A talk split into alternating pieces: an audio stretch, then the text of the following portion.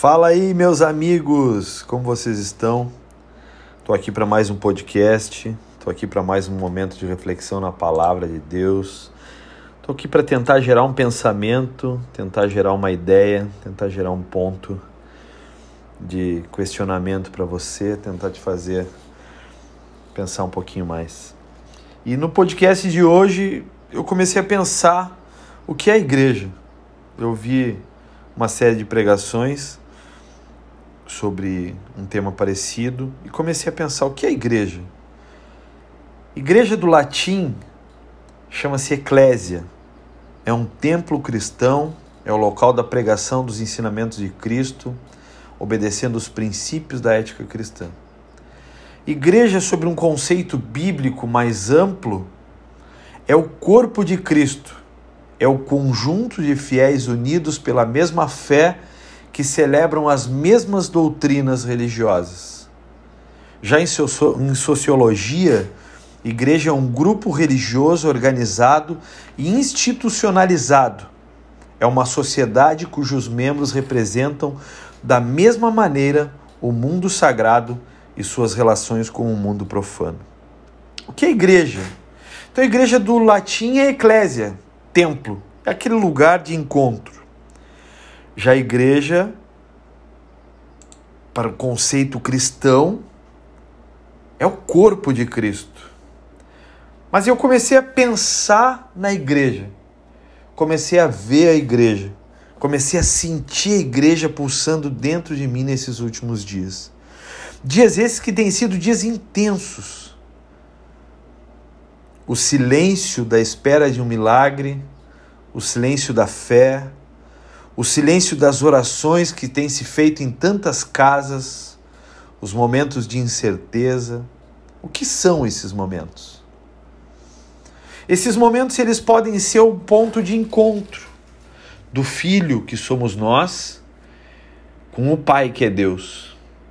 Esses tempos podem ser tempos de lamentos, incertezas, tempos esses que geram medos sentimentos de derrota. O que esse momento tem gerado em nós como igreja? Quando estamos só, podem ser devastadores. Mas quando nós somos a igreja, bom, quando nós somos a igreja, então nós temos um auxílio, nós temos morada, nós temos um lugar para chegar e saber que nesse lugar estamos seguros que não estamos só. Mas a grande pergunta é: você é a igreja? Você tem sido a igreja? A, a, a fala é incrível. Marcos capítulo 16, versículo 15, Jesus tem uma expressão brilhante. Ele diz: Ide por todo mundo e pregai o evangelho a toda criatura. Jesus não estava sendo inconsequente. Jesus não estava sendo imprudente. Jesus não estava sendo indecente. Jesus ele sabia muito bem o que ele estava fazendo, mas ele faz uma fala que se a gente não olhar pelos olhos da fé, é uma fala solta. Ide por todo mundo, mas como assim ide? Ide como? Vou como? Prego como? Toda criatura, mas não vai haver rejeição. Mas Jesus, de uma maneira brilhante, ele diz: Ide por todo o mundo, preguem o evangelho. Quem crer e for batizado será salvo. Quem, porém, não crer será condenado. Jesus, quando ele faz essa fala brilhante, ele está acreditando em homens e mulheres como eu e você, a igreja o corpo de Cristo. Jesus, quando ele faz essa fala, se você lê ela de maneira isolada e com um olhar pessimista, de repente você vai achar essa fala desconexa. De repente você vai achar essa fala incoerente. Mas o conceito igreja para Jesus é corpo de Cristo.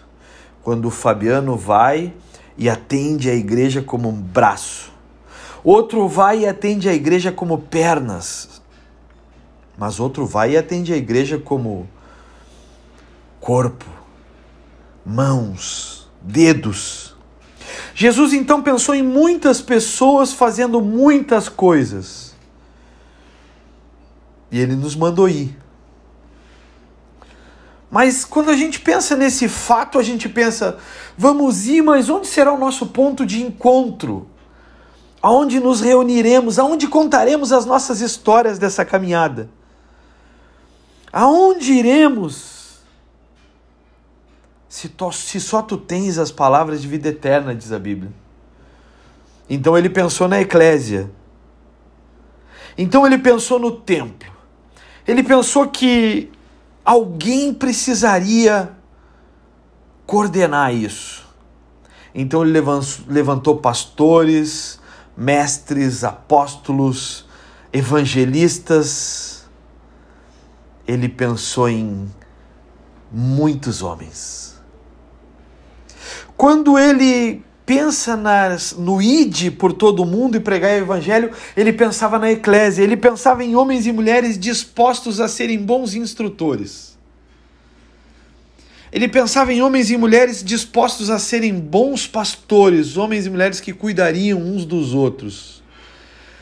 Ele pensou nos apóstolos, homens que iriam pelo mundo, abririam outras eclésias, gerariam vida nessas eclésias. Ele pensou em profetas que teriam visões, que enxergariam um mundo com outros olhos, que enxergariam as coisas antes delas acontecerem e dariam um destino. Ele pensou nos evangelistas, naqueles que andariam na rua animados, falando das grandes coisas que Jesus está fazendo. Ele pensou em tantas coisas. Ele pensou em nós, ele pensou em mim e em ti. Mas eu tenho sido igreja? Quem vão ser os referenciais dessa igreja se eu e você não começarmos a olhar por ela? A pensar nela. Quem somos? Eu estava conversando com um amigo agora e esse amigo ele começou a falar de algumas coisas e ele diz, ele me falou sobre Daniel. Quando o perigo, na sua fala, ele disse: quando o perigo começou a se avizinhar, começou a chegar perto ele falava em espanhol quando se avicina el inimigo, que haremos nós? Quando o inimigo ou quando as dificuldades começam a se achegar, se avizinhar, o que faremos nós?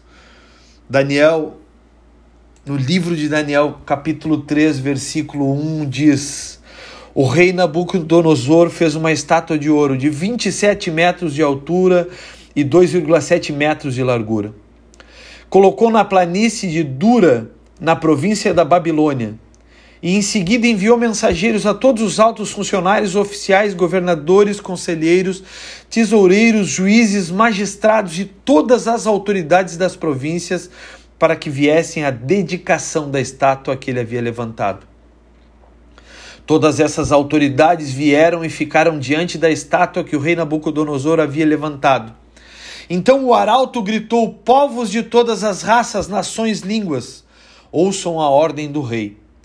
Quando ouvirem o som da trombeta, da flauta, da cítara, da lira, da harpa, do pífaro e de todos os outros instrumentos musicais, prostrem-se no chão para adorar a estátua de ouro levantada pelo rei Nabucodonosor.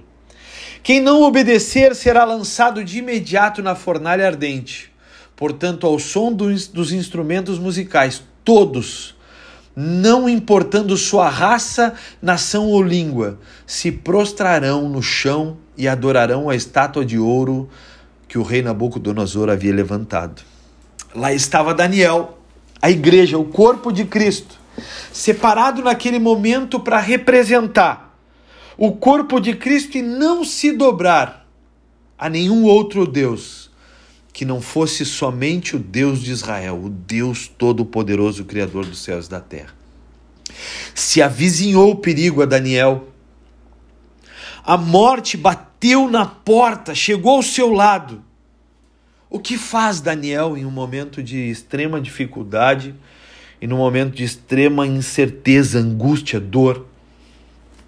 adora um Deus louco, insano, que por vaidade começa a colocar muitas razões para que se adorem a Ele mesmo, ou não se rende e segue sendo fiel ao seu Deus.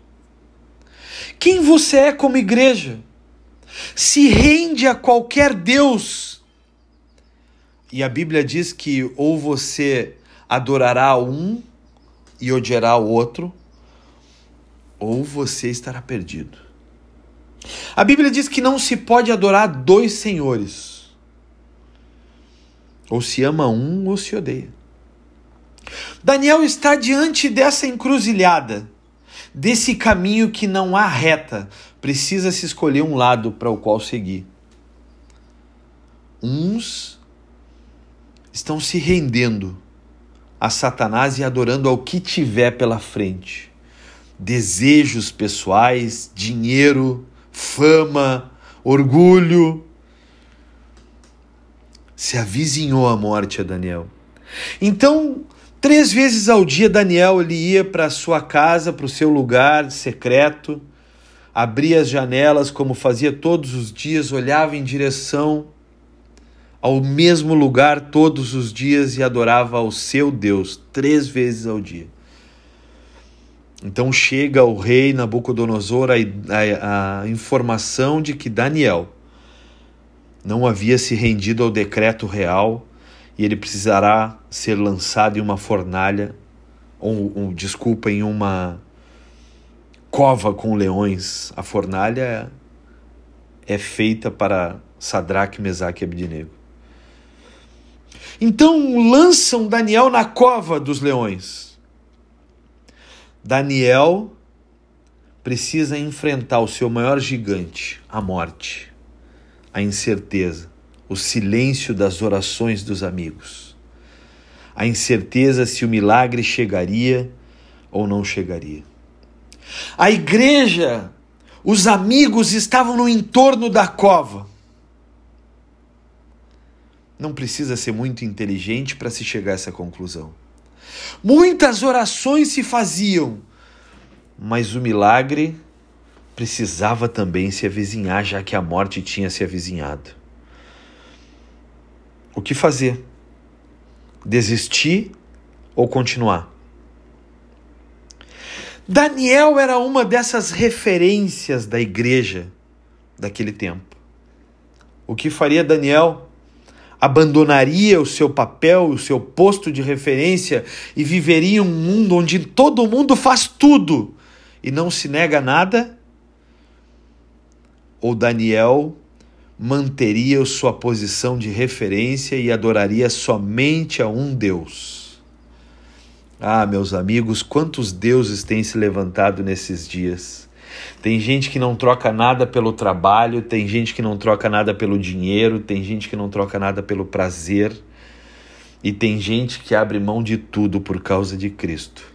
Esses são as referências para uma igreja que se adoentou, mas que hoje pulsa ainda viva.